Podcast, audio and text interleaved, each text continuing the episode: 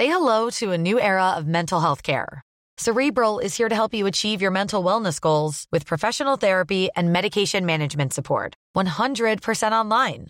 You'll experience the all new Cerebral Way, an innovative approach to mental wellness designed around you. You'll get a personalized treatment plan from a therapist, prescriber, or both in a safe and judgment free space. Your cerebral therapist or prescriber will outline a customized plan with clear milestones along the way so you can get to feeling your best. With Cerebral, you're not alone in your mental health journey.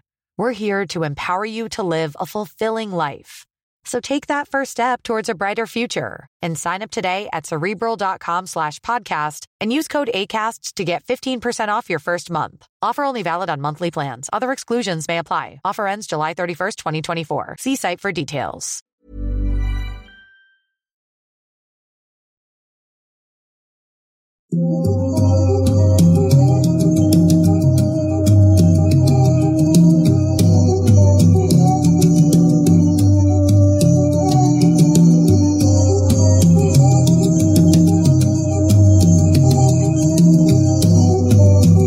Todos, muy buenas noches. Esperamos que estén muy bien, que estén pasando un sábado muy chido, una noche de sábado muy chida.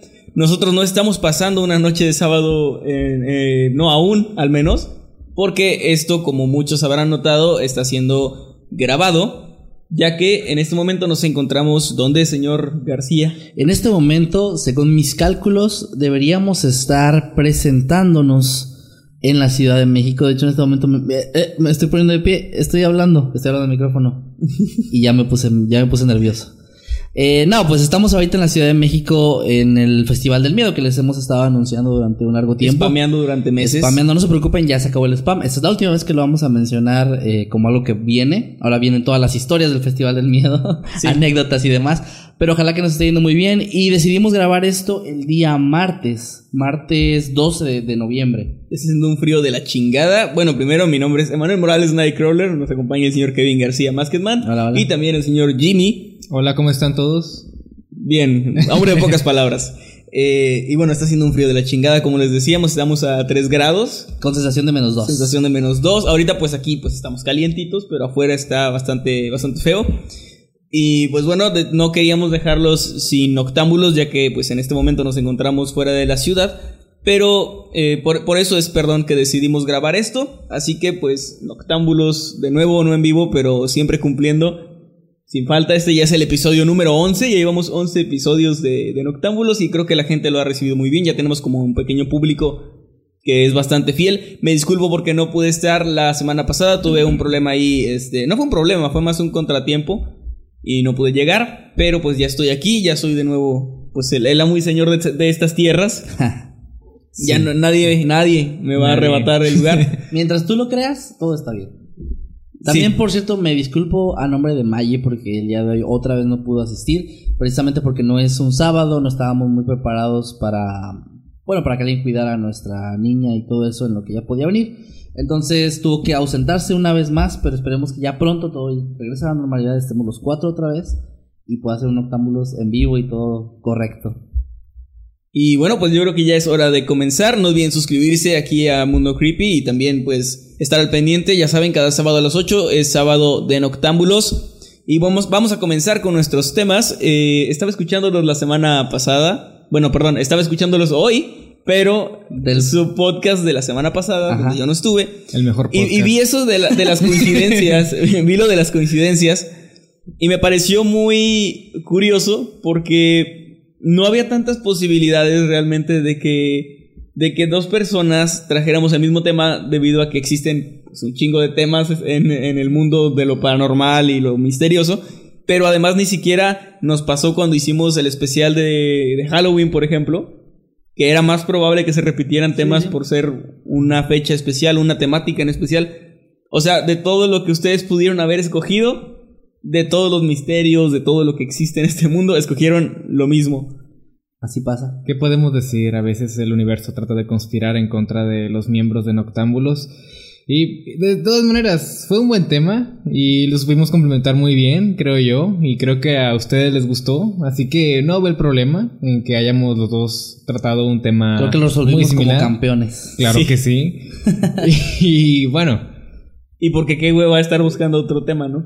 No, de hecho traje otro tema. Se nota que no lo has escuchado. No, no lo he escuchado. O sea, busqué otro tema, luego en chinga lo resolvimos. No, escuché, escuché los primeros minutos, pero luego llegué aquí y teníamos que grabar, así que ya no lo terminé Ah, de escuchar, lo terminaré de escuchar más tarde. Ahora sí vamos a comenzar con los temas de hoy. Eh, ¿Quién quiere empezar? Pues yo creo que como ya es tradición, el que se ausenta tiene que ser el primero como... No castigo, pero pues digamos que... como, como castigo, vamos a dejarlo Sí, como como castigo. Ah, bueno, sí, un no es un castigo, pero, pero- bueno, sí, sí es un castigo. Sí, a ver, te vamos a poner aquí las esposas, así, estiradito de las manos. Me va a mover la, la piedra del triunfo. Y cuando regrese Maggie, ella es la que va a comenzar. De hecho, cuando regrese Mayo va a tener que dar todos los temas a ella. Porque Va a tener que ser un mayectámbulos completo. Sí. Bueno, eh, señoritas, señoritos, todo el mundo que nos escucha, eh, en esta ocasión les voy a presentar un tema que creo que también ya es un poquito, bueno, ya es muy conocido dentro del mundo de lo paranormal, pero me parece que sigue siendo igualmente interesante, que son las psicofonías. Originalmente les iba a hablar, o yo tenía la intención de hablarles acerca de un fenómeno llamado psicoimágenes, que es como pues un pariente cercano de las psicofonías, solo que en este caso se utiliza una pantalla de televisión y algunos aparatos y a través de la estática a veces se logran ver rostros o imágenes pues un tanto extrañas, imágenes paranormales. Hay personas que dicen haber escuchado, perdón, haber visto a familiares o rostros conocidos, ¿no? Manifestarse en la en el ruido blanco de la televisión. Sin embargo, como esto es un podcast y no solamente nos ven en YouTube, sino que también hay gente escuchándonos en Spotify, síganos en Spotify, por cierto. eh, me pareció que sería mejor presentar psicofonías y así todo el mundo lo iba a poder disfrutar. Disfrutar. Porque si presentaba imágenes, pues tenían que haber venido a huevo a YouTube y hubiera sido un poco fastidioso para algunas personas. Así que vamos a hablar de psicofonías. Esencialmente las psicofonías son grabaciones supuestamente paranormales donde pues alguien eh, en una habitación o en cualquier lugar, generalmente es en lugares que tienen como pues su historia, ¿no? Cierta carga paranormal, un lugar que ya tiene su fama de que ahí pasan cosas raras y llega generalmente que son investigadores, aunque a veces también es gente que lo hace por casualidad. Disculpa, me estoy informando, me estoy muriendo. Tres grados. El, ven- el veneno está funcionando. Eh, y generalmente eh, es así. Y se captan sonidos, voces, a veces eh, susurros, cosas así como muy, muy tétricas. Pocas veces se logra escuchar algo muy claro. Y ahí entra un poco también como nuestra, nuestra mente, ¿no? A, a tratar de llenar esos espacios. Y escuchamos, a veces terminamos escuchando alguna frase y otra persona escucha algo completamente diferente. Oh, Una especie de paraidolia auditiva. Algo así como. Bueno, no, no recuerdo exactamente casos en específico, pero sí ha pasado que alguien entiende una cosa y, y, otra persona otra, como por ejemplo eso de Jenny y la, la Laurel. Laurel. Laurel y Jenny, algo así, no Sí. me acuerdo muy bien. Jenny. Es similar al, al- No sé si recuerdan eso del vestido que era También. azul con negro. Sí, de hecho, sí, de hecho es el que iba a mencionar, pero como tú dices, es- es más auditivo, Más pues auditivo, sí, pues lo del vestido no era auditivo, claramente. Eh, es algo, algo similar, ¿no? Es como una. No sé cómo decirlo, o sea, pues sí, un paralelismo ahí. Ajá. Eh, la primera psicofonía de la que se tiene. De la que se tiene como un registro, o al menos la primera persona que hizo público que había grabado algo así, fue un hombre llamado Frederick Jorgensen. Y esto ocurrió el 12 de junio de 1959 en Suecia, en Estocolmo. Eh, Jorgensen era cineasta, pintor, eh, un artista en general, ¿no? Y él estaba experimentando un poco con, con grabadoras de sonido. Él estaba, se encontraba en su casa y estaba grabando el sonido de los pájaros en un, jardín, en una zona un poco boscosa, ¿no? Entonces él se puso a grabar y una vez que escucha la grabación, se da cuenta de que además del sonido del viento, de los pájaros y pues de la cinta magnética, ya que tiene un sonido muy característico también, eh, logró escuchar una voz, una voz que estaba pues hablando y era, él la identificó como la voz de su madre. Ok. Y eh, obviamente pues uno conoce el sonido de la voz de su mamá, ¿no?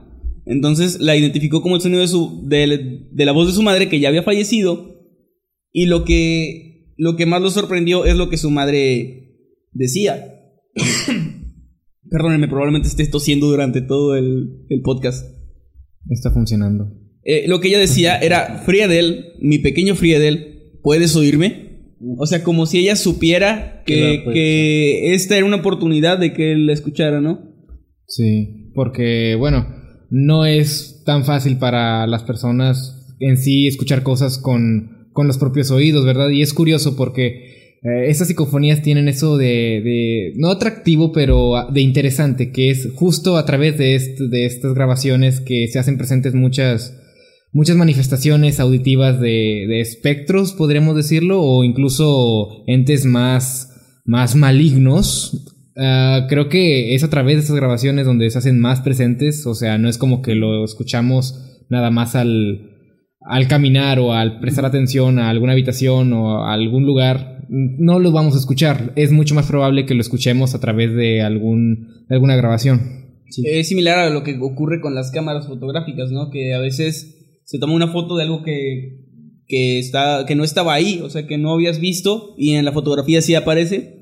Ajá, sí, sí, hay muchos ejemplos de esto, de fotografías con espectros. cosas Sí, hay raras. teorías de que es como que pues el lente de la cámara tiene cierta sensibilidad a, a algunos eh, espectros de luz que nosotros no y todo eso. Pero también cabe, cabe mencionar que hay algunas fotos que son demasiado claras y contundentes de cierta manera en la manera en que, en que aparece estas figuras extrañas. Como por ejemplo hay una foto de una niña, no recuerdo exactamente los detalles, que está en algún tipo de campo abierto, ¿verdad? Era de día, la imagen era bastante Ah, sí clara. es. Y atrás se puede ver algo así como la figura de un, de un hombre. eh, algún, Decían que era un astronauta, ¿no? Sí, algo así como un astronauta, pero el traje no era exactamente de astronauta, era un, un tanto extraño, Ajá. más como para protegerse de químicos o algo así. Yo lo vi más, más o menos de esa manera y es muy clara la imagen y eh, en el momento no se vio como bien tú mencionas. La foto fue tomada con total normalidad, pero... Sí, la al- su papá, creo. Sí, Ajá, sí, sí. y al revelarla salió esta figura extraña y no creo que sea una lente, de- o sea, un problema del, del lente de la cámara. De hecho, eh, había teorías de que podía ser la madre de la niña de espaldas, porque si lo ves como igual como con esta perspectiva distinta,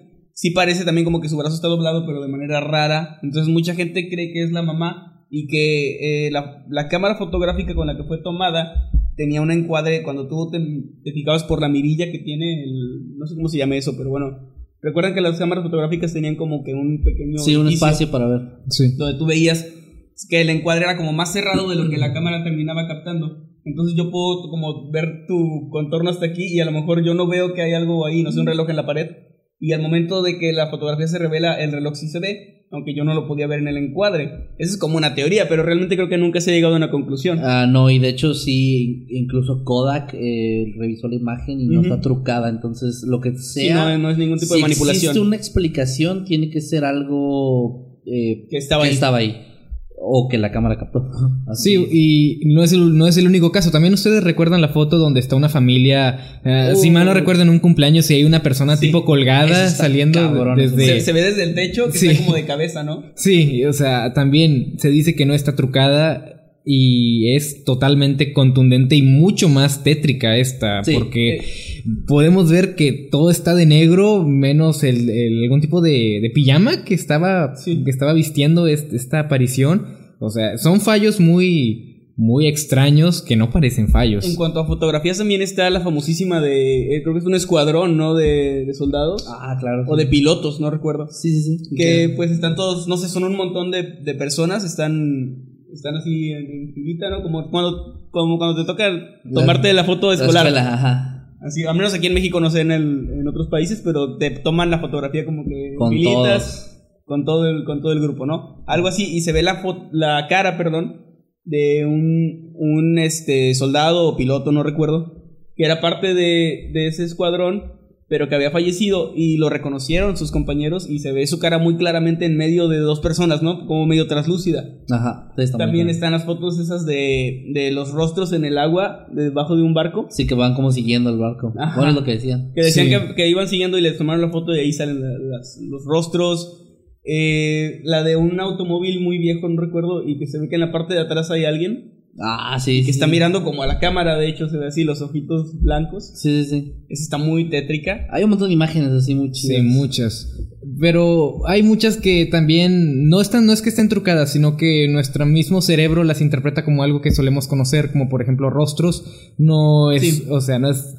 Como por ejemplo la imagen que está del, de uno de los, de un- una de las montañas de Marte, que se dice que Ah, que tiene como un rostro. como un rostro, pero en realidad no es un rostro, solamente es es algún tipo de juego de sombras de, de- respecto a la forma de esta roca, no es que sea un rostro realmente. Cierto. Y, y me- de esto me acordé debido a la foto que mencionas acerca de los rostros en el agua. Quizás sea eh, igual, algún tipo de luz reflejando de una manera bastante conveniente esta, est- estas olas del mar, haciendo forma de rostros más o menos. Así que bueno, aunque puede que muchas sí te dejen sin palabras, quizás hay otras que pueden ser explicadas debido a perspectiva. Y algo muy curioso es que generalmente cuando se sube un video o una foto de un fantasma está súper borrosa y la gente se queja y dice que porque las fotografías de fantasmas y de ovnis siempre están borrosas, pero también si, si sale una fotografía súper clara de un Es ovni o de un falso. fantasma, sí se ve súper falso, ¿no? Es Sí. como que nada, esto es falso. Mm, sí. Entonces creo que también está medio difícil comprobar. O sea, a mí me dolería muy cabrón que si se me aparece un fantasma, le tomo una foto y se ve clarísimo, nadie me va a creer. Porque obviamente van a decir, en especial porque nos dedicamos a cosas de terror, Es- va a ser como que no, no mames, o sea, Lo eso es, por es Photoshop y sí. si quieres llamar la atención, ¿no? Eh, yo creo que también eh, eh, es frustrante algo para algunas personas que a lo mejor han logrado captar algo muy cabrón y que no les creen. Y bueno, es, esto le, le pasó a este hombre, a Frederick Jorgensen, eh, a finales de los años 50, en 1959. Entonces, a partir de los 60 y con toda esa fiebre paranormal que resurgió, surgieron muchos investigadores y gente que ya se puso activamente a buscar psicofonías, ¿no? Sí. A ir a lugares embrujados o con historias así aterradoras, con sus grabadoras, con equipo ya un poco más sofisticado. Y pues ahora sí que a cazar eh, estas eh, voces, ¿no? Estas voces del más allá. Obviamente eso también dio pie a que hubiera un montón de, de falsificaciones. O sea, eh, dentro de todo el éxito que tuvieron las psicofonías, que era algo como nuevo dentro del mundo paranormal Y muy interesante. y muy muy interesante. Obviamente eh, son súper fáciles de, de trucar, o sea, es algo súper sencillo. Yo pongo la, la grabadora y me pongo a hablar o decir algo y le digo a un amigo que se ponga en la esquina y que se ponga a susurrar cosas, ¿no? Y ya se amplifica. Y, y ya se amplifica y suena. Entonces sí, sí está muy difícil. Eh, a diferencia de una imagen, por ejemplo, de un video, creo que una grabación está muy cabrón lograr decir que es falsa o que es real. Igual tengo entendido que hay como ciertos espectros que cuando se analizan se puede identificar que no es un sonido que, que se hizo intencionalmente. Porque hay, hay psicofonías que han sido como analizadas a fondo y es donde salen algunas que están desmentidas, otras que no. Sí que es, eh, hay como audio sobrepuesto, ¿no? Exacto. Algo así. Sí, o que, o que se nota que sí estaba en el ambiente, pero que es como, ah, es algo que estaba ahí. Porque también hay ciertos audios que tienen como, como sonidos que están ahí, pero no están sobrepuestos por alguien, o sea, sino como que están, el espectro de ese sonido está dentro del audio, pero como si fuera de forma artificial, pero imposible de hacer con computadora, ¿me entiendes? Bueno, Sí. imposible al menos en la época en la que sucedieron ese tipo de cosas. Ahora ya es muy difícil. Claro, sí, es, es, Sí. eh, realmente la tecnología avanza muy cabrón porque está, ah, están estos, estos videos que se han hecho un poco virales de la cara de Jim Carrey sobre el cuerpo de Jack Nicholson y toda esta tecnología, ¿no? Donde pones la cara de alguien en, en- en el cuerpo de otra persona en video y se ve bastante bien. Si pones atención, si pones atención, sí, sí se nota pues que hay una edición. Pero no sé, o sea, de aquí a 20 años no me imagino lo que se va a poder hacer. Ya ningún video, audio ni nada va a poder ser usado como, como prueba de nada, creo. Tal vez. Sí, Va a ser súper, súper difícil. súper difícil que aparezcan al- algunas psicofonías debido a que, como, bueno, desafortunadamente muchas son falsas, pero quedamos con esa ilusión de que, ah, quizás fueron reales, nunca se lograron explicar. Y pues con la tecnología avanzando, quizás en un futuro sea mucho más difícil lograr este tipo de ilusión en las nuevas generaciones y bueno, es algo triste de cierto modo. Este, Que en se este- pierda, ¿no? que se pierdan ese tipo de cosas. También este hombre, eh, Jorgensen, dedicó gran parte del resto de su vida pues a seguir captando estos, estas psicofonías y logró captar un montón de audios de voces de personas pues supuestamente fallecidas, personas que él conocía y también personas, eh, pues, desconocidas, ¿no? Gente, voces que se escuchaban y que, pues, quién sabe de quién serían. Y bueno, para, como para cerrar un poquito el tema, les quiero mostrar algunos ejemplos de las psicofonías, pues, más... Ay, disculpen, ¿eh? Sí, no te preocupes. Estamos, eh, ya les avisamos que estaba Está horrible el clima, así sí. que creo que pueden, creo que pueden comprenderlo. Eh, les voy a mostrar algunos ejemplos.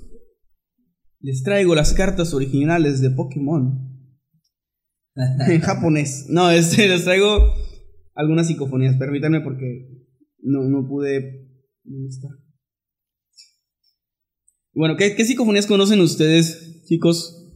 Pues, Así yo, como las más famosas. pues yo conozco una muy... Pues es muy conocida y se ha hablado de ella en todos lados. Es acerca de unos investigadores, creo, que están dentro de una de una casa abandonada, pues cazando este tipo de, de, de contenido paranormal. Y en un momento que ellos no logran identificar en- con sus, oí- sus propios oídos, ah, se, puede, se puede escuchar una psicofonía, digamos, donde un donde un, algún tipo de voz extraña dice tengo el cuerpo de un cerdo seguido de Era, era Kevin.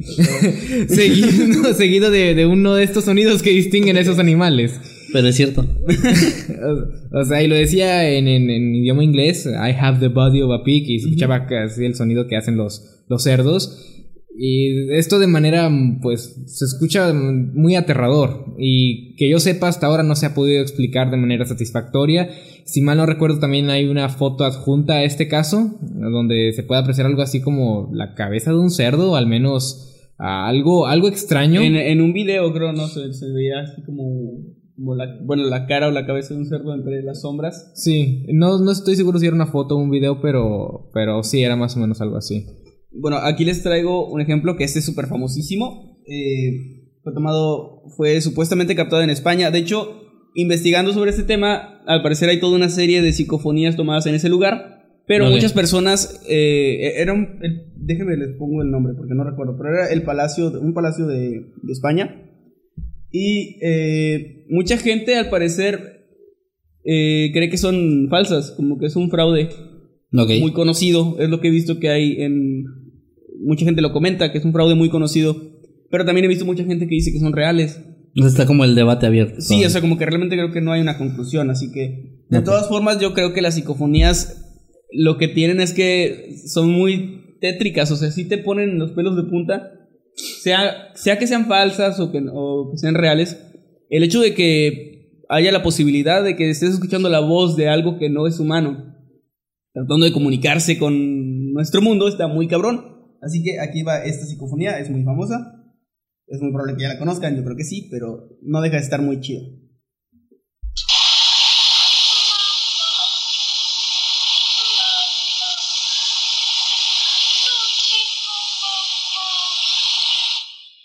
¿Sabes qué es lo que tiene esa? Es que es muy clara. Es súper clara, sí. Y aparte siempre los niños, que bueno, se nota como que es un niño. Los niños niño. dan más miedo, ¿eh? Siempre, siempre. Las fotos donde hay fantasmas, niños y todo eso siempre es más aterrador, más tétrico. Sí, porque hay muchas psicofonías que, aunque suenen tenebrosas, suenan lo suficientemente ah, no de no tanta calidad. Y es como que, ah, ok. Y se dice lo mismo que siempre se lleva diciendo, porque las cosas relacionadas con lo paranormal siempre están grabadas con, con dispositivos, Con una papa. con una papa, ¿verdad? Con una tostadora. Porque el- Pero eso le da el encanto también, o sea, ese sonidito de, de ruido blanco Sí, y sí, sí, eso sí, sí, es totalmente. parte como de la atmósfera. Esta también es súper conocida y creo que es del mismo tipo de, del mismo paquete, digamos, de psicofonías. Ujú. Que la verdad, mi respeto si alguien la- las falsificó realmente, si las hizo en casa o no sé, supo bien cómo, no solamente cómo hacer que sonaran tétricas, sino qué decir para que sonaran tétricas, Ok, como esta. venga.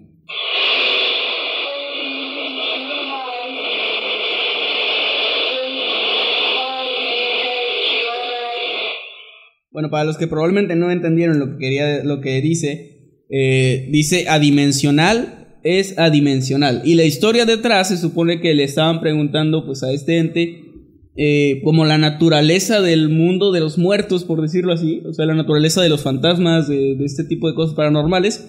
y su respuesta fue esa dimensional. Eh, o sea, no sé, lo- Wow. algo que no tiene dimensión, que no se puede medir. Sí, es lo, es lo que estaba pensando. Quizás están en algún plano fuera de las tres, quizás cuatro dimensiones en las que, la que nosotros podemos, pues de cierta manera, detectar, Percibir. Movernos. percibir.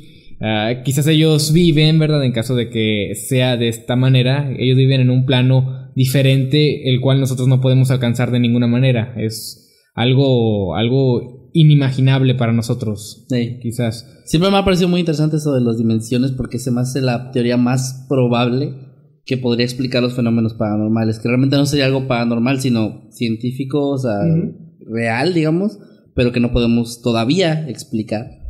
Porque eso de la cuarta dimensión, esas explicaciones de lo que es la primera, segunda y tercera dimensión está bien cabrón. Sí, Sí. o sea, digo, para la gente que más o menos no haya escuchado, es muy simple, o sea, la primera dimensión es, es como una... Sería un- como un punto, por decirlo así, pero Sí, no como- necesariamente. Sí, se podría decir que es como un punto y la segunda dimensión es una línea. O sea, por ejemplo, una, cualquier caricatura que ustedes vean, cualquier dibujo que hagan, está en una segunda dimensión. Tiene solamente dos, dos, dos dimensiones y nosotros podemos percibirlo, pero eso no nos puede percibir. O sea, esa dimensión no nos puede percibir a nosotros. No es que estén vivos tal cual, pero sí se entiende, ¿no? Sí. que es algo que podemos nosotros ver, pero no, no, no de vuelta. Y luego la tercera dimensión, que es en la que estamos, es lo mismo. Es una, es una capa más que ya es como. eh, o sea, a- agregas ahí un lado, Sí. que es la profundidad. Y luego la cuarta dimensión, que es la que tampoco podemos Ya ver, incluye el tiempo, tengo entendido. incluye el Eh, tiempo. si existieran seres vivos en cuatro dimensiones, nos estarían en podrían- todos lados siempre. Nos podrían ver, pero nosotros a ellos no, en teoría. Ajá, en Eso teoría. está bastante chido. Sí, y de esto de las dimensiones sí que hay a teorías científicas y sí hay estudios más serios al respecto, así que quizás algo tenga que ver. Yo No creo que por ahí va, sabemos. pero pues. Para, para mí es, este tema siempre ha sido fascinante porque ah, fuera de, como les decía, si es real o no, si hay falsificaciones, obviamente hay falsificaciones y también hay gente muy sincera tratando de, de captar algo, ¿no? Sí. Entonces, fuera de todo eso, el escuchar psicofonía siempre me ha puesto bastante nervioso. Está bastante chido, o sea, si tú lo escuchas a las 3 de la mañana en tu casa, es imposible que no te dé cosita, no te pongas un poco nervioso. Sí, porque sobre todo es el lugar donde vives, de cierta manera, sea lo que sea que pase, por más mínimo que sea, te vas a sentir vulnerable porque es el lugar donde, donde te resguardas, de cierta manera, es tu refugio y el que detectes cosas ah, como alguna psicofonía, que veas algo, definitivamente te vas a sen- sentir más por, te va a hacer sentir mal por más pequeño que sea, porque es tu hogar, ahí está. Te sí. sientes vulnerable. Sí, Te de sientes hecho, vulnerable. quienes hacen este tipo de investigaciones, eh, la gente que es un poco más seria, ¿no? Que hace sus psicofonías, bueno, que las hace, sino que trata de captarlas, eh, recomiendan que si vas a intentar hacer una, grabar una, no lo hagas en tu casa y no lo hagas en tu habitación, porque si llegas a captar algo, si llegas a escuchar un sonido, no te va a hacer nada bien Sí. psicológicamente, ¿no? Sí, es una recomendación bastante prudente. Nunca traten de captar cosas en su casa, en serio. No van a poder dormir. Y creo que eso es lo, lo más light que te puede pasar a nivel psicológico, nada más que no puedas dormir. Porque Eh, vas a estar pensando todo el tiempo que hay vas algo a ahí. estar pensando todo el tiempo que hay algo y, y quién sabe, quizás tu mismo cerebro va a hacer que veas más cosas, entre comillas, De hecho- y va a hacer que la cosa esté muy mal. Ayer aquí en la oficina, eh, el señor Masketman y yo estábamos preparando algunas cosas que vamos a, a llevar a la Ciudad de México. Y eh, de repente, estando aquí, al lado, ustedes no pueden verlo, pero aquí hay una puerta de mi lado derecho que nos lleva a un pequeño pasillo y luego está el baño. Y bueno, en, yo creo que fue como por el pasillo donde se escuchó. Como algo de vidrio cayó, no se rompió, era Pero- como algo de vidrio de eso resistente como el, el- ¿cómo se llama? El botecito del café, ¿no? Así como Ajá. que se te cae y como que rebota y hace sonido, un sonido muy característico, Sí. pero no se rompió, o sea, oímos como algo de vidrio cayó al suelo y como que rodó un poquito. Y fue raro porque no tenemos cosas de vidrio ahí que, que sepamos. Fuiste Entonces, a ver, ¿no? Fui a ver, eh, me asomé con la linterna porque no tenemos luz en ese pasillo. Y estuve revisando, pero no, no encontré nada de, de vidrio, no encontré nada que se haya caído y de hecho todo estaba en orden. Pero fue un sonido muy claro, así que estuvo, estuvo interesante. Como la primera cosa rara que nos pasa aquí. Es la primera cosa rara, sí. Eh, bueno, y ahorita tú escuchaste que tocaron la puerta, pero eso puede ser un malentendido. Sí, quizás sean los vecinos o algo, no lo sé. Pero definitivamente se escuchaba como que alguien tocaba de manera suave. Y yo, de hecho, yo pensaba que era una de las puertas que están, ustedes no la pueden ver, como bien, como bien dijo Manuel, pero hay dos Porque puertas. están en la aquí. cuarta dimensión. Es la- no, no está en la cuarta dimensión, pero aquí hay dos puertas que llevan a otras dos habitaciones y se escuchó como que tocaban la puerta en una de, de estas puertas y, y pues sí, sí me sacó un poco de onda. Pasó hace unos momentos, pero bueno, A ver, al verlos tan tranquilos, pues no, no le di tanta importancia. vamos a hacer algo. Voy, voy a tratar de captar una psicofonía aquí. En vivo, pero no en vivo. Vamos a grabarla y luego la, reproducimos a ver si se escucha algo, ¿no? Vale, vale. A ver, voy Pero a vamos empezar a, grabar ahora. Ok, ahí está grabando. Ah, gallito. Ahí está grabando. Se escuchar un, un gallo. Se escuchar un gallo de fondo. Eh, ¿Pregunto algo o me quedo callado? ¿Nos quedamos callados? No, pues hay que hablar y a, A ver si, si hay un fantasma aquí, un fantasmón, eh, que, no que no contesta las publicaciones. Este, no, si hay aquí algún ente sobrenatural, manifiéstese con sonido porque estamos grabando. Esta es tu oportunidad para ser escuchado a, a través del, de los oídos de muchas personas. Muchas personas te van a escuchar si hablas. Y vas a ser popular, puedes ser tu propio canal. A ver, dime, dime, puto gordo. Dime, puto gordo. A ver, creo que si no pasa nada es porque no somos nada respetuosos con, con los fantasmas. Ah, o sea, los fantasmas se ofenden. Si son ofendidos, son millennials. Vamos a. este, a ver, vamos a escucharla.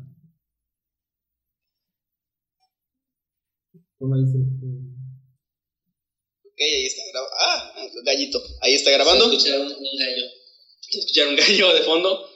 Eh, ¿Pregunto algo o me quedo callado? ¿Nos quedamos callados? No, pues hay que hablar. A ver, si, si hay un fantasma aquí, un fantasmón, que, que, no, que no contesta las publicaciones, este, no, si hay aquí algún ente sobrenatural, manifiéstese con sonido porque estamos grabando. Esta es tu oportunidad para ser escuchado a, través de los oídos de muchas personas. Muchas personas te van a escuchar si hablas. Y vas a ser popular, puedes hacer tu propio canal. A ver, dime, dime, puto gordo. Dime, puto gordo. A ver, creo que si no pasa nada es porque no somos nada respetuosos con, con los fantasmas. Ok, no nos escuchó nada, pero mientras estábamos reproduciendo el sonido, creo que tú también lo viste, se oyó como una voz de mujer, pero creo que puede ser arriba, tenemos vecinos arriba que son un poco ruidosos. Ah, Este, y se escuchó una, una vocecita. Ah, yo femenina. no escuché. pero esta oficina es de solo un piso. Sí, bueno. No, no, sí hay, vecinos arriba. Ya, ya no, en Sin Más que Don y Corbatas, ya la gente ya escuchó a nuestros vecinos allá aplaudiendo Sí, y moviendo aplaudiendo, muebles. moviendo muebles. Este, y bueno, gente, pues ahí quedó el tema de hoy, las psicofonías. Creo que es un tema Y ya nos vamos. interesante. Y gracias, esto fue Noctámbulos. No, eh, pues vamos a continuar con el siguiente tema. No logramos captar ninguna psicofonía, probablemente porque somos unos irrespetuosos. Bueno, pero creo que también es algo que era obvio, porque si nos ponemos a analizar todas las psicofonías que hay, vemos que el sonido que hay de fondo para estas psicofonías siempre es un sonido muy alto, ¿verdad? Es, Sí. Es porque el sonido está amplificado a una ma- de manera desorbitante. Eh, ad- además, no es como que grabas y ya hay una psicofonía. Esta gente generalmente se pasa horas grabando un montón de audios hasta que logra captar uno. Y entonces ya lo amplifica, ¿no? Así que es algo que obviamente no íbamos a lograr aquí, pero pues quisimos hacer como el, bueno, experimento. el experimento. el experimento. Eh, Muy sí, bien. ahora sí con el tema. Pues, como quiera, ¿quiere seguir usted o sigo yo? Como tú veas. Bueno, a ver, le voy a dar yo porque mi tema es un tanto muy extenso, pero es una historia que vale la pena contar. Es un caso real. Y el tema, ya de por sí, desde que yo lo vi ahí, me atrapó de inmediato, es el fantasma que resolvió su propio asesinato. Y este es un caso 100% real. Ya estuve investigando en varias fuentes, de hecho, está, está, está en Wikipedia. El de Coco. El de Coco, no, porque no se murió. Sí Ah, no, sí se murió. Sí se murió. Res- resolvió su propia muerte en el más allá. Bueno, en 2017 salió una película. Ah, ya me arruinaste el tema. No, no es cierto. Esto ocurrió el 23 de enero de 1900, 1897. Ok, O siglo XIX. Siglo XIX, ya tiene mucho, mucho tiempo. En Lewisburg, una ciudad ubicada en el condado de Greenbrier, en el estado de Virginia Occidental, Estados Unidos. Estados Esa Unidos. mañana. ¿Mande? No, no, nada. Ah, perdón. Esa mañana, Elba Sona Hister apareció muerta en las escaleras de su casa donde vivía con su marido. Su cuerpo fue descubierto por su vecino, un pequeño niño de 11 años de edad que habitualmente le ayudaba a la joven pareja en algunas tareas. La joven de 23 años se había casado tan solo tres meses atrás con Erasmus Stribling Schue, mejor conocido como Edward por todos sus amigos. Cuando te llamas Era- Erasmo, pero dices, no, dime Edward. Eh, soy Edward, sí, sí, era, se, ap- se avergonzaba de su nombre. Un tipo al que ella conoció poco tiempo atrás y que recientemente se había mudado a Greenbrier en busca de una nueva vida. Él trabajaba en la ciudad como herrero y esa tarde de enero Shu fue el que envió al pequeño niño a buscar a Elba, porque como les había dicho antes, él generalmente les hacía como mandados así simples, ya que el niño era eh, vecino de unas, unas casas ahí. Era hijo de un matrimonio también ahí que eran vecinos. Al encontrar el cuerpo sin vida, el infante corrió desesperado a buscar a su mamá y la señora fue al lugar, vio el cuerpo también y de inmediato fueron a buscar al médico del pueblo, al médico local, que era el doctor George Knapp. Son nombres muy raros, eso sí. Eh, sin embargo, él tardó aproximadamente una hora en llegar a la residencia. ¿Qué, qué culeros esos tiempos donde te estabas muriendo. Bueno, ella Sí, como había- ya no pasa. muerto. Pero bueno, pero no tardan una hora en llegar. Espero. Bueno, no voy a meter en pedos, pero México. Ok, eh, cuando el doctor llegó se dio cuenta de que Edward ya había llegado al lugar, había recogido el cuerpo de Elba y lo había llevado a una habitación en el segundo piso. No solamente esto, sino que además... Ok, contaminando toda la pinche escena, ¿no? Sí, totalmente. Eh, bueno, eh, eh, tomemos en cuenta que era el doctor, o sea, no era un forense ni era un policía, entonces en el caso no puede hacer nada. Él llega, ve que no está el cuerpo, sube, al, o sea, va al segundo piso y en una habitación encuentra a Edward con el cadáver de su esposa, recostada en la cama, ya con una ropa diferente, con un vestido muy elegante, que era de cuello alto y, y muy sofisticado, y además ya tenía un, un paño en su rostro, que le cubría ya totalmente su rostro. Esto era extraño porque no era común que la gente o los familiares o amigos fueran quienes hicieran ese tipo de cosas. Generalmente esperaban a que llegara pues las, las, las autoridades y la gente Pues competente. es, es lo que aún se supone que debe pasar. Sí, se supone que sí. Entonces era, era ya de por sí muy extraño todo eh, desde el Es principio. que también, bueno, no sé, no sé en qué va a acabar esto, pero eh, en la vida cotidiana actual, obviamente también es súper, súper difícil que si tienes a un familiar al que mataron y está ahí tirado en la puerta, pues está difícil tener que estar esperando varias horas o... En este caso, una hora. que pasar y con esa persona ahí, con el cuerpo ahí, ¿no? Y, y Sí, es que, que no puedes moverlo. No necesariamente alguien que esté muerto. Generalmente he escuchado mucho de paramédicos y, y gente que está relacionada con el mundo de la medicina que dicen que lo mejor en casos de gente que se golpea y se está desangrando y todo eso es no moverlo. O sea, no, no, pues como tú dices, contaminar más lo que está pasando. Es como mejor espera que alguien que sepa qué hacer haga las cosas, pero mucha gente levanta los cuerpos, los mueve, trata de ayudarles y a veces eso empeora o entorpece más el trabajo para los que sí saben. Y bueno, este fue, se puede decir que es un caso ah, muy marcado porque pues mover todo el cuerpo de su lugar ya dificulta las cosas. El, el médico pues llegó y de inmediato se dio cuenta de que la muchacha estaba muerta, o sea, sí había fallecido, no, no tenía signos vitales. Intentó examinar el cuerpo para ver las, las causas que la llevaron a esto y no encontró realmente ningún rastro. Sin embargo, se dio cuenta de que cada que él se acercaba a la zona de la cara y el cuello de la mujer, Edward actuaba de forma muy agresiva, tratando de alejarlo, no dejar que se acercara demasiado ni que revisara demasiado. Y eh, pues tomando como que estaba llorando, que se sentía mal, o sea, como que estaba muy protector de esa zona en específico. Claro. Entonces el, el doctor pues no tuvo más remedio que seguir revisando el resto del cuerpo, no encontró nada más y finalmente tuvo que concluir el examen con que la joven había muerto debido a un desmayo, aunque más tarde cambió esto por una complicación de embarazo.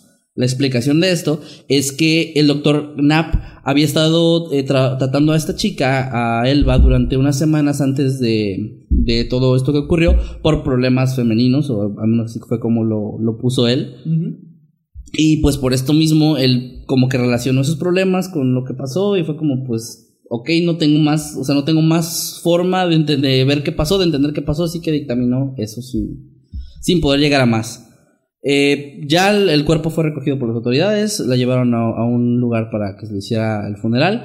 Y en, durante este funeral los conocidos y familiares de la chica notaban que Edward seguía como muy extraño, seguía como en duelo y llorando y muy mal, pero seguía como con esta obsesión por su cara y su rostro, perdón, su cara y su cuello, perdón, que, que estando su cara y su rostro estaban Sí, su aparte. cara y su rostro están ahí. Su cara y su cuello, que est- eh, estaban como muy cubiertos. Había, le había puesto una bufanda encima al, al cuerpo, eh, alegando que esa era la bufanda favorita de la chica y que por eso se la había puesto. Y también le puso un montón de almohadas que le tapaban un poco todo alrededor de la cabeza, alegando que era para que descansara mejor. Tapando su pelo y su cabello.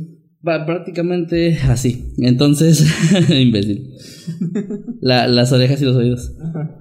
Ok, entonces aquí en esta parte de la historia es donde entra Mary Jane eh, o Mary Jane Hester, la madre de Elba, quien desde el momento en el que su hija había conocido a Edward le había tenido un cierto recelo y desconfianza al tipo, incluso mostrándose en contra de su matrimonio que había sido consumado unos meses atrás.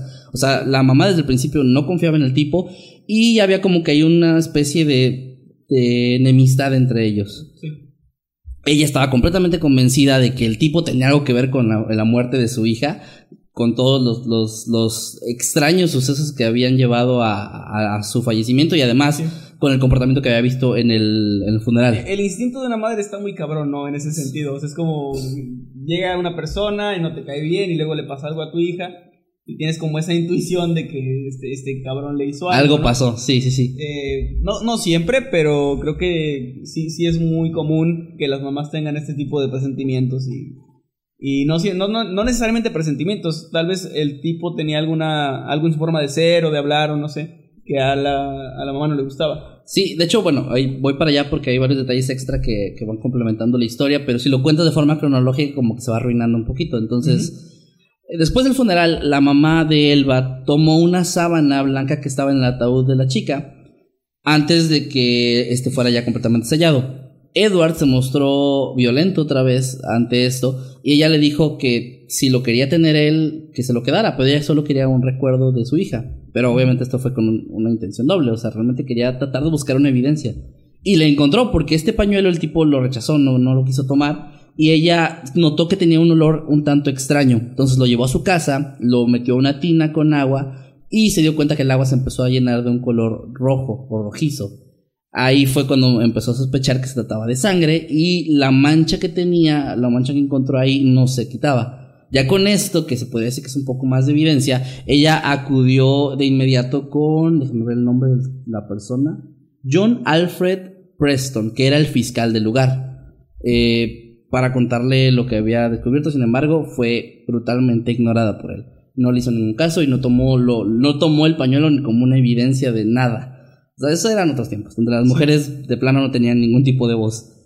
Entonces, ya con todo esto, ya con una prueba, ya con todos esos sentimientos que tenía la madre, ella eh, comenzó a rezar. No vio otra salida ni otra opción más que comenzar a rezar por su hija y, y tratar de comunicarse de alguna forma con ella, cosa que no logró al principio, pero al cabo de unas semanas empezó a tener una serie de sueños, cuatro sueños diferentes, en los cuales su hija se, se presentaba ante ella y trataba de comunicarse. Sin embargo, no lo logró hasta el cuarto y último sueño, donde se pudo finalmente comunicar con ella y le dijo que, que había sido asesinada. Le estaba pidiendo ayuda y le estaba diciendo, mamá, me, me mató, o sea, este, este hombre me, me estranguló, es, me maltrataba durante nuestro muy corto eh, tiempo que estuvieron casados, sí, y, y la, la atacaba mucho, o sea, era un tipo muy violento. El fantasma, digamos, de Elba se apareció frente a ella enseñándole el cuello, o sea, se volteó y le mostró el cuello donde se vean todas esas marcas que nadie había visto más que, más que Edward hasta ese punto. Y, y le dijo, esto fue lo que pasó, me estranguló hasta que me mató. Y luego intentó encubrir, encubrir todo el, el asunto. La madre despierta, vuelve a ir con el fiscal, que nuevamente... el nuevamente- fantasma de mi hija me dijo. o sea, Sí, nuevamente, obviamente, es ignorada por completo, pero se le ocurrió a en este punto una idea, porque si tenía marca su hija, el doctor Knapp no lo había notado, así que acudió con él y le contó toda la historia. Ahí fue cuando ella descubrió que el tipo, Edward, se había puesto muy violento cuando él estaba intentando mostrar, eh, bueno, eh, revisar, Descubrir, perdón, ¿no? sí, las marcas que tenía aquí. Y, y ella, pues ya con esto, que es ya el testimonio de una persona más, pudo finalmente ir a, a, a con las autoridades de nuevo y ya tratar de abrir un caso que sí se abrió. Se abrió. Señora, ya le dije, oh, un hombre. Ah. Dígame usted qué, qué es lo No que está quería pasando. decirlo así, pero básicamente fue gracias a que era un hombre el que dijo algo extra. Pues ya les digo, esos eran otros tiempos. Dígame, señor, qué es lo que pasa. Sospecho que. No, un fantasma me dijo en mis sueños que. Y le creen. Oh, Dios mío, vamos por ese maldito. Sí, pues No va- van a exhumar el cuerpo. No, no, no. Vamos por él. Básicamente. Entonces, finalmente el caso ya se llevó a un juicio y, eh, bueno, Mary Jane, que era la madre, fue la testigo estrella de la fiscalía, de, la, de, la- de los que estaban acusando. El abogado de Edward le preguntó a la madre sobre los sueños durante el interrogatorio con la esperanza de que demostrara que su testimonio no era válido, o sea, eran sueños, era un fantasma, era una... Un ente fantasmal que le estaba dando como pistas, eso era muy, muy difícil. Pero estás hablando del siglo XIX, ¿no? O sea. Aún así. En estos tiempos, yo creo que fácil. La, no sé, el 60% de la gente cree en cosas paranormales. En el siglo XIX era un porcentaje súper alto. e Incluso había gente, o sea, científicos, que trataban como de comunicarse con los muertos. Y así había, había como una línea muy, muy difusa entre la ciencia y lo paranormal. Eh, en su momento incluso, eh, no sé, cien- científicos tipo Edison, ¿no? Que, Sí. que Sí, creían esas cosas. Entonces, Era era muy común, pero igual para un juicio era difícil tomarlo como una prueba. bueno, claro. Entonces, finalmente le hicieron una autopsia, ah, una autopsia ya como debería ser, al cuerpo de Elba, y ahí se mostró que la primera y la segunda vértebra de su cuello estaban completamente rotas y que su tráquea estaba aplastada así de una forma muy, muy fea. También tenía además marcas de dedos en su cuello que indicaban que esto no había sido un golpe, sino que había sido estrangulada. Eh, finalmente, pues ya con todas estas pruebas y además con el testimonio de la madre, que de alguna forma coincidía perfectamente con las marcas que había encontrado en, en, en la- en Elba, pues el, el jurado finalmente decidió que sí era culpable Edward y fue sent- sentenciado a prisión. Eh, fue condenado a cadena perpetua y finalmente el tipo murió en 1900, casi 100 años después. Sí llegó al, si- al siguiente Sí, siglo. sí llegó. Eh, y murió por eh, sarampión y neumonía. Entonces, bueno. Eh, ¿Era antivacunas? es- Ah, no, todavía no. No, no, no. No existía. Sí. Hay que aclarar algo que sí es muy importante. Eh, el testimonio del fantasma no fue la única prueba. Hubo más pruebas que llevaron a todo esto y que, que lograron que Pero el caso se cerrara. Fue el detonante y no solamente eso, sino que fi- al final de todo sí fue tomado como una prueba y es el único caso registrado en la historia donde un te- testimonio fantasmal es tomado como evidencia y es parte de lo que logra llegar a esa conclusión. O sea, no nada más así como que ah, es parte de lo que dijo alguien, no, o sea, sí se tomó en cuenta y fue, digamos, parte vital. O sea, quedó registrado como, como un testimonio. Sí, así es. Ahora, eh, un detalle más, un detalle más que también ayudó con todo esto, es que cuando investigaron el pasado de Edward Shue, notaron que, como les había mencionado, tenía poco tiempo en ese lugar, estaba buscando una vida nueva, porque venía huyendo de otro lugar donde su esposa anterior había fallecido también en circunstancias misteriosas, que así fue como se quedó. Nunca resolvieron ese, ese caso Es tampoco. otro caso. Pero bueno, pues ahí está. Es que obviamente fue este güey, pero bueno. Sí que eran el otros señor Jimmy ha tiempos. estado, ha estado muy, muy callado. Pues sí, estaba escuchando la historia y me parece bastante curioso, ¿no? Cómo eh, fue que estos sueños de esta, de esta madre resultaron... Oye, No, no, es, es una, más per- es una respeto. persona, ¿eh? Más respeto, como que está, estaba chingadera. esta señora que, bueno, esta mujer que era la madre de la, de la mujer que murió, a eso me refiero. O sea, me parece muy curioso que se haya en serio registrado estos sueños, ¿verdad? ese testimonio, entre comillas, de, de un fantasma como, como evidencia en un, en un caso de homicidio. Es, te dice una cosa o dos de los tiempos que corrían, en la Sí. que, como tú dices, la línea entre, la, entre lo que venía siendo la ciencia y lo paranormal era más borrosa. Por lo tanto, pues quizás no se vio tan descabellado en aquella época el considerar estos sueños, ¿verdad? Como, como evidencia realmente. Y bueno, eh, quizás a esto le ayudó el hecho de que en verdad sí tenía marcas la mujer, o sea, tenía señas de haber sido, de haber sido estrangulada. Y bueno, una cosa es que esté estrangulada, pero qué, qué lugar tiene realmente, o sea, cómo relacionas tu punto A con punto B, pues con los sueños de, de, esta, de esta es. mujer.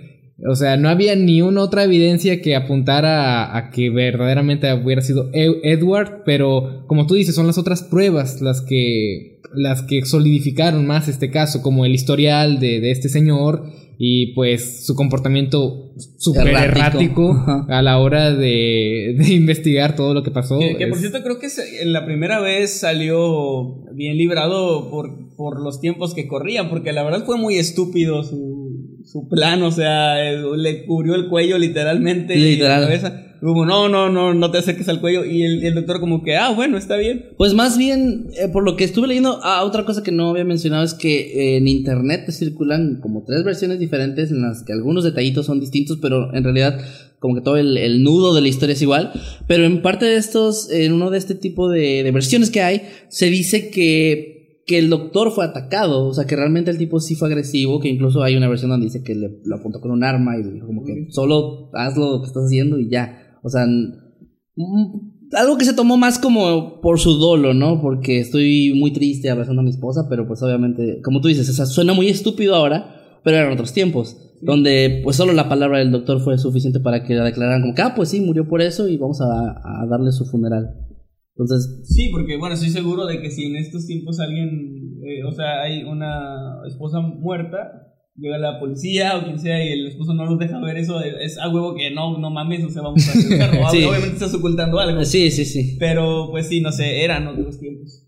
Totalmente. Y aún así, eh, sigue siendo el único caso en toda la historia, como ya dije, que, en que tiene como evidencia el testimonio de un fantasma. ¿Te, te imaginas el tipo ya estaba bien confiado de que pues ya la enterraron, ya salí de esta, ¿no? Y de repente, oye, tu esposa testificó. ¿Qué? Ya, ya. A ver, Sí. a ver, ¿cómo? Y pues bueno, ahí queda mi, mi tema. Me pareció muy interesante, Bueno, no- muy largo. No conocía el, el caso, está muy chido. No, no Pues, había escuchado ojalá que les haya gustado. muy bien, muy, señor muy Jimmy. interesante. Paso la batuta al señor Jimmy. Bueno, mi tema, pues más que más que ser algo terrorífico, algo que te, te pone los pelos de punta o algo que te haga pensar así muy de manera muy fea, es algo más más de reflexión y es algo que tenemos que tomar en cuenta sobre todo en estos tiempos que corren de internet. Eh, estuvimos viendo la historia de tiempos de antaño, bueno, ahora quiero tocar algo que está ocurriendo justo ahora y que va a seguir ocurriendo con los, con los años que vayan viniendo.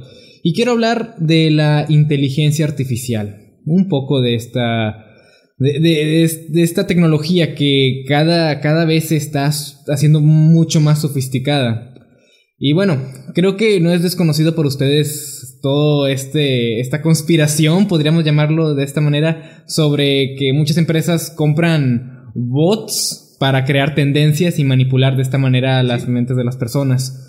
O sea, son, son tácticas psicológicas muy, pues muy complejas, ¿no? Porque solamente toma el ver a una supuesta, una, una supuesta enorme cantidad de personas comentando sobre un tema en específico y pues tú, ah, en realidad siendo la menor, de, de la minoría, te lo crees y hay, hay mucha gente aquí. Pues obviamente, pues yo también voy a hablar de esto. Claro. Y así es como arrastran verdaderamente a la gente con, con bots, con comentarios falsos y todo este tipo de cosas. De hecho, en Twitter eh, te das cuenta también de que hay tendencias y luego te vas a, o sea, le das clic, te vas a la tendencia y es mucha gente hablando negativamente del hashtag, pero que lo está usando y por lo tanto lo está también alimentando. Y al final funciona. Eh, y al final así es como funciona, o sea, porque ves puros comentarios de cómo puede estar esto en tendencias y no sé qué, pero ahí está porque lo están usando. Entonces, eh, tal vez hubo algún número de cuentas que estuvo utilizándolo y cuando se volvió tendencia, la gente que estaba en contra empieza a usarlo también y, y bueno, es una bola de nieve que va creciendo.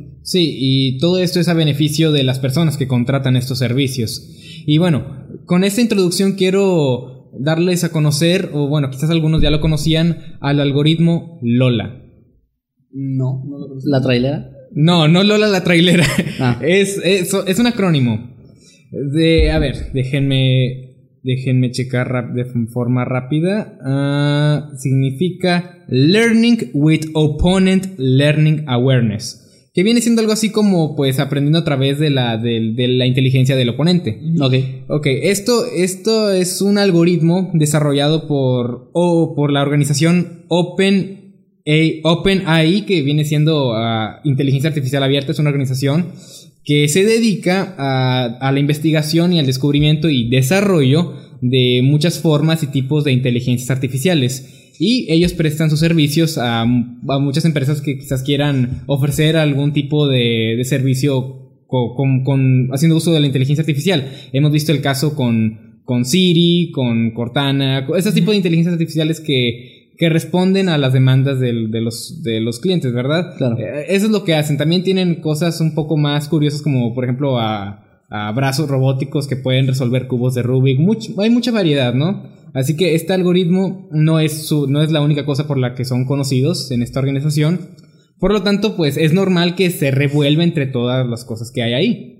Pero este en especial es muy interesante porque, como bien ya mencionamos, estamos hablando de un, de un algoritmo que aprende a través de la inteligencia de, del oponente, en este caso, pues de, la, de una persona real.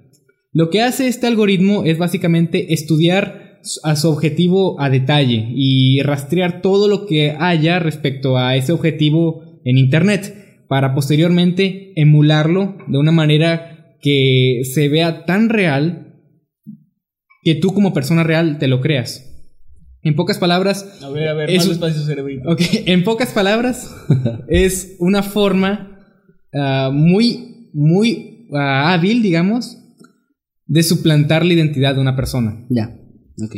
Porque una cosa es generar bots y generar comentarios, pero esto, esto va un paso más allá porque te estudia y actúa como tú, puede imitarte. En las manos adecuadas pueden incluso fingir el contenido que subimos a este canal incluso. Ok, o As sea, suponiendo que esta inteligencia nos observe, nos estudie, uh -huh. el próximo sábado sale una simulación de esto, Sí. contigo hablando, conmigo hablando, con nuestro comportamiento, maneras de, de expresarnos, movimientos que nos caracterizan. Todo, hasta nuestras risas y nuestros chistes, Chistes. fuera de lugar lo, em- los emula. Ah, eso, eso da miedo. sí. eh, sí, eso es algo muy aterrador porque ah, ¿Y cómo sabemos que tú no eres una inteligencia artificial? ¿Y cómo sé yo que tú no eres una? Ahí está el detalle. Por ¿Quién te ejemplo, hay una, hay, un- hay una, hay una ¿Cómo película sé que, yo que yo no soy una? hay una película ¿Qué que, ok, déjenme hablar por favor. Perdón, perdón. Bueno, no, no pasa nada. Ah, hay una película Oye, que me gustaría ya- recomendar. Ya, güey, a la gente, a la gente le caga esto, ¿eh? Ya no, sé, ya no sé. le gusta que hagamos esto. Bueno, hay una película que me gustaría recomendarles a ustedes porque también me dijeron que no la han visto y también a los que no la hayan visto a- aquí en el público, llamada, una película llamada Cam, ¿verdad? En español creo que se llama Cuenta Bloqueada, Cam, Cuenta Bloqueada, Cuenta Desbloqueada, no me acuerdo exactamente cómo, pero es de Netflix. Ya me Y- spoileaste. y pese a que puede ser una buena o mala película dependiendo de, de- tus gustos, ah, se explora este, esta, este algoritmo de una manera muy, muy apegada a la realidad, mostrándote que, que bueno, quizás no sea algo paranormal, pero es lo suficientemente aterrador como para, para arruinar tu vida realmente. Imagínate si una empresa o algún, algún tipo de organización ah, se le ocurre usurpar la identidad de dicho usuario y continuar con el contenido de este usuario habiéndose deshecho de ti y toda la gente pensando que eres tú, pero en realidad no eres tú. Ok, volvemos al mismo ejemplo de YouTube, ¿no? Es como YouTube considera que nosotros ya no estamos creando un contenido tan chido o como que le convenga tanto, así que nos desecha, nos quita la cuenta y empieza pues a sustituirnos con esta tecnología y la gente no se daría cuenta. Y, y más importante aún, todas las ganancias que podríamos o no hacer, ya no, habrí- ya no estaríamos nosotros como elemento. Todas las ganancias Claro. serían para ellos. Claro. Y ahí está el verdadero servicio que se podría hacer, del cual se podría hacer uso con, esta, con este algoritmo. Es capaz de usurpar las, tu cuenta, tu vida en Internet. Y te y puede realmente acabar con todo por lo que has estado luchando en esta plataforma o en cualquier otra. Hasta ahora YouTube requiere del factor humano para poder crear contenido. Eh, hay cuentas que ya son como que de personajes, ¿no? Sí, sí existen estos artistas como virtuales, Ah, claro. cantantes y eso, pero fuera de esos casos, en su mayoría, pues YouTube necesita de creadores que se encarguen de crear, eh, valga la redundancia, para que este dinero que se genera, la monetización, ah, se reparta, ¿no? Entre YouTube y el creador. Entonces, lo que dice es que con esta tecnología YouTube puede sustituirnos a nosotros, sustituir a todos los creadores, seguir creando la misma calidad y todo, que la gente no note la diferencia. Exactamente. Y desecharnos. Y desecharnos, Y eh, desecharnos. ponernos en una zanja y ganar ahora el 100% de las ganancias, no, no solo la, La parte que les toca. Que, que Sí. toca a ellos que no sabemos cuál es. Poniéndonos Bueno. de cierta manera en el lugar del oponente. O sea, nosotros somos ah, lo que ellos buscan reemplazar con esta tecnología. Solamente te estudian. Imaginen a, a algún youtuber famoso, el que sea. Y digamos, digamos que. dig- Digamos que este, este algoritmo, ¿verdad? Digamos que YouTube dice. Pues no, ya no. Imaginemos que YouTube va más allá, ¿verdad? Ya ha ido mucho, pero imaginemos que va aún más allá y decide, quiero todo de este hombre o de esta Ay. mujer y quiero Como cuando te conocí. y ya no quiero y ya no quiero ya no quiero tener ya no quiero que el creador esté ahí. Quiero implementar este algoritmo ahí. Ok, te avienta el algoritmo, este algoritmo te va a estudiar, es algún tipo de virus de cierta manera, como suena.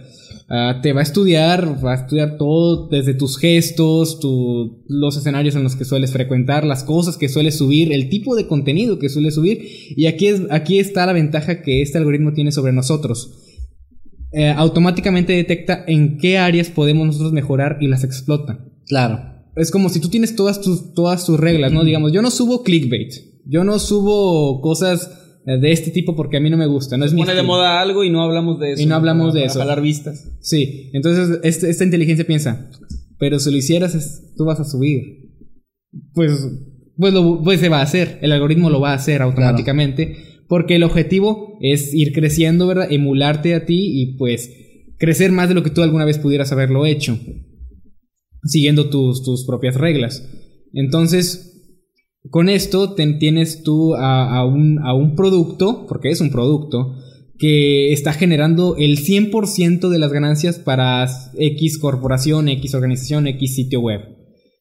Ah, todo esto es un servicio que quizás está todavía en pañales, digamos, pero se está haciendo cada vez ah, más real, más, más tangible dentro de Internet. Y ahora, si así es como, si de estas cosas son las, son las que estamos hablando ahora, imagínense en 20 años, ¿cómo van a estar las cosas? ¿Sabes qué estaba pensando ahorita que estabas diciendo eso? Que sería a lo mejor un tanto difícil de desaparecer a una persona. Pero ahí les va la parte conspiranoica que se me ocurre. Lo que podrían hacer es estudiar un montón de youtubers, por ejemplo, y sacar. Es como, como los cantantes, que sacan cantantes este desechables y, y super prefabricados. mismo, sí. O sea, sacar un, un youtuber nuevo que tiene todas las características que le gustan a- a- al mundo y como una mezcla de todo lo bueno que. o todo lo que genera vistas o comentarios o fama. Y, y hacerlo de forma totalmente virtual. O sea, crear un ser de la nada que esté hecho con esta inteligencia, que tenga lo mejor de los de todos los mundos existentes de- en tantos diferentes canales y creadores de contenido, ¿no? Y que genere ingresos y que seas, pues de cierto modo podría ser legal, porque mientras no suplante la identidad de nadie, Sí. es un personaje, se podría decir. Mientras, si no lo dice, pues tampoco hay ningún problema y podría pasar. Y así es como podría una corporación generar ese ingreso, ¿no? No me sorprendería que ya esté pasando. Imaginen un mundo distópico en el cual todo lo que nosotros estamos viendo en internet, todos los youtubers, todos los bloggers, todo, cualquier tipo de persona que suba contenido, imagínense si la mayoría de esos resultan ser este algoritmo y no una persona con la que en verdad puedes hablar. De hecho, aquí ya estamos un poco tal vez rompiendo la cuarta pared, pero ¿cómo sabes tú que nos estás viendo que nosotros somos reales y que el contenido que creamos no está pensado específicamente para que tú lo veas y para que No puedas dejar de verlo. ¿no? Entonces, no hay manera de, de saberlo, a menos obviamente que nos conozcan en persona o algo así. Imaginen que nos, Pero- imaginen que nos conozcan en persona y nosotros estemos, ay, tienes que ayudarme, me robaron mi cuenta. y No, le, le- nos pasa así para firmarles, ¿no? La ayuda. Le, le pongo, no soy el primer Nightcrawler. Ay, qué raro es Nightcrawler, pero qué lindo. y ya se van bien contentos. Bueno, no, sí, sí, sí te pone a pensar, la verdad, eh, ya fuera de bromas, sí te pone a pensar un montón de, de cosas que podrían pasar o que podrían ya estar pasando y ni siquiera nos hemos dado cuenta. ¿Y cómo podríamos darnos cuenta de todas maneras? Si después de todo es pues, nosotros vemos a, por ejemplo en el canal de nosotros Mundo Creepy y digamos que nosotros contamos las historias hacemos este podcast y la gente viéndonos ah pues son estos muchachos de allá de México de allá de Matamoros y pues están haciendo sus videos pero de repente ya no hacemos eventos ya no hay contacto con, con los seguidores El- el- la- incluso las cuentas de las cuentas de redes sociales se siguen se siguen actualizando Claro, sí, sí. todo se sigue actualizando. Pero ya no se hacen eventos en vivo, así como para. en persona. Ya no sacamos más cosas. Así que nos involucra a nosotros en carne y hueso. Imagínense ustedes un mundo donde ya todos los, todos los creadores de contenido son de esta manera y que la mayoría resulten no existir. Eso está cabrón. Y lo peor es que es posible. O sea, no actualmente, pero en algún momento. Sí, dentro de, como dijiste, dentro de 20, 20 años. años. Siento que es 30 uno de esos horrores super existenciales tipo ah, Isaac Asimov. Ajá. Ese tipo de, de, o- de miedos este, futuristas, pero que ya no están tan lejos. Y está muy cabrón. Está muy cabrón porque, o sea, si lo piensas como un youtuber creado de esto, es como... eh, pero luego si empiezas a pensar en la manipulación de la información, en la manipulación de las masas. En que Etcétera, etcétera. YouTube tiene un algoritmo que desde el principio de la plataforma nos ha estado estudiando de alguna u otra manera, con estadísticas, tienen todo en lo que estamos bien, en lo que estamos mal. El algoritmo toma en cuenta cosas que ni siquiera nos damos cuenta Claro. nosotros, que no sabemos, que se supone que ni sus creadores saben. Ujú. Entonces, pues sí, esto, esto es una base de datos y un- una fuente de información infinita. Sí. Que va- el algoritmo tiene, si quiere, el poder de, de hacer a cualquiera un top, o sea, el, el número uno del mundo sin Sí. ningún problema. Sí. Estás- Está, está, da miedo. Y si a esto lo combinamos con, con la manipulación de, de usuarios a través de los bots que ya hemos, que platicamos ahorita en la introducción, imagínense con estos, con este algoritmo ah, imitando ser personas reales y estos bots soportando estos, eh, estos canales o esto, o cualquier es- estos creadores de contenido, supuestos creadores de contenido, Ah, básicamente, quien tenga el control del algoritmo puede hacer lo que quiera. Todo es posible para estas, eh, esta- este hipotético cliente, ¿verdad? Claro. Es, es algo aterrador y es una reflexión con la que quería terminar mi tema de es- es cuestionen todo lo que vean en internet y pues tengan mucho cuidado a la hora de, de navegar porque uno nunca sabe qué es real y qué, y qué no lo es y lo seguirá siendo de 20 a 30 años en el futuro, incluso más, así que tengamos cuidado. Muy bien, pues qué buen tema, la verdad, estuvo, estuvo medio oscuro este, este, Este, capítulo, no, ¿no? sí, Como sí, que sí. no hubo tantas risas en esta ocasión. Eh, los temas creo que nos, nos necesitaban así. Y bueno, pues muchas gracias por habernos acompañado. Les repetimos para los que vayan llegando, esto probablemente lo pongamos como premier, pero no estamos en vivo. En este momento nos encontramos en la Ciudad de México, así que técnicamente pues no somos reales. Pero bueno. Técnicamente ya se cumplió. Pero bueno, eh, esto está grabado, grabamos el martes, bueno, hoy es martes, el martes pasado. Eh, espero que les haya gustado eh, este, este episodio, que les hayan interesado los temas. Ojalá que, que sea entretenido para ustedes. Suscríbanse al canal si, lo- si no lo han hecho. Y también suscríbanse al canal de Little Jimmy. ¿Tus redes sociales y tu canal? Ah, creo que pueden salir aquí en la barrita que está arriba. Bueno, creo que a, a ese, el, el Jimmy le falta el YT, si no me equivoco. Pero bueno, es arroba el Jimmy YT. Me pueden buscar así en, en, en Instagram. en Twitter y también en YouTube como Little Jimmy. Esas son mis redes sociales por el momento. Ok, Bien, muy bien. señor Masketman. Pues nada más antes de decir mis redes, quería hacer un comentario breve para la gente que haya estado aquí en el estreno y haya dado super chat. Si alguien lo hizo, no se preocupen porque no podemos obviamente eh, mencionarlos aquí, pero vamos a tratar de tomar capturas, vamos a tratar de que alguien nos ayude con eso de tomar capturas y en el próximo Noctámbulos les hacemos una mención especial al, Claro. al, al final. Es que muchas, muchas gracias. Y bueno, me, me pueden encontrar tanto en Instagram, Twitter y Facebook como arroba Kevin Masketman. Y bueno, ahí subo contenido diferente, así que por favor vayan y síganme. Y gracias por haber estado en otra, otra entrega más de Noctámbulos. ¿Cuáles son sus redes, señor? A mí me encuentran tanto en Twitter como en Instagram como arroba emanuel-nike. Les quiero agradecer, de verdad estoy muy feliz porque en mi Instagram ya hemos llegado a los primeros 20 mil seguidores. Eh, es un camino difícil porque realmente ah, nosotros somos muy aburridos y muy amargados. Y no nos pusimos desde el principio del canal pues a alimentar nuestras redes ni nada de eso. De hecho con el Instagram tenemos como un año más o menos. Más o menos. Año y medio de que empezamos a usar Instagram. Y es una red que, que, nos, que nos gusta mucho, ha crecido bastante. Eh, Twitter pues ahí va más o menos, pero eh, estamos muy agradecidos del apoyo que tiene la gente fuera del canal, o sea, lo que ya son las redes sociales porque nos están ayudando a crecer también en redes y eso es, eh, es algo que les agradecemos bastante. De nuevo, me, de nuevo les agradezco, perdón, por habernos eh, escuchado en esta ocasión. Hace un montón de frío, ya queremos ir por cafecito y pan. Ya Así queremos. que nos despedimos, muchas gracias. Que tengan un gran sábado, un gran fin de semana y nos vemos la próxima semana, como siempre, sábado a las 8 de la noche, sábado de Noctámbulos y adiós. Adiós. Chao.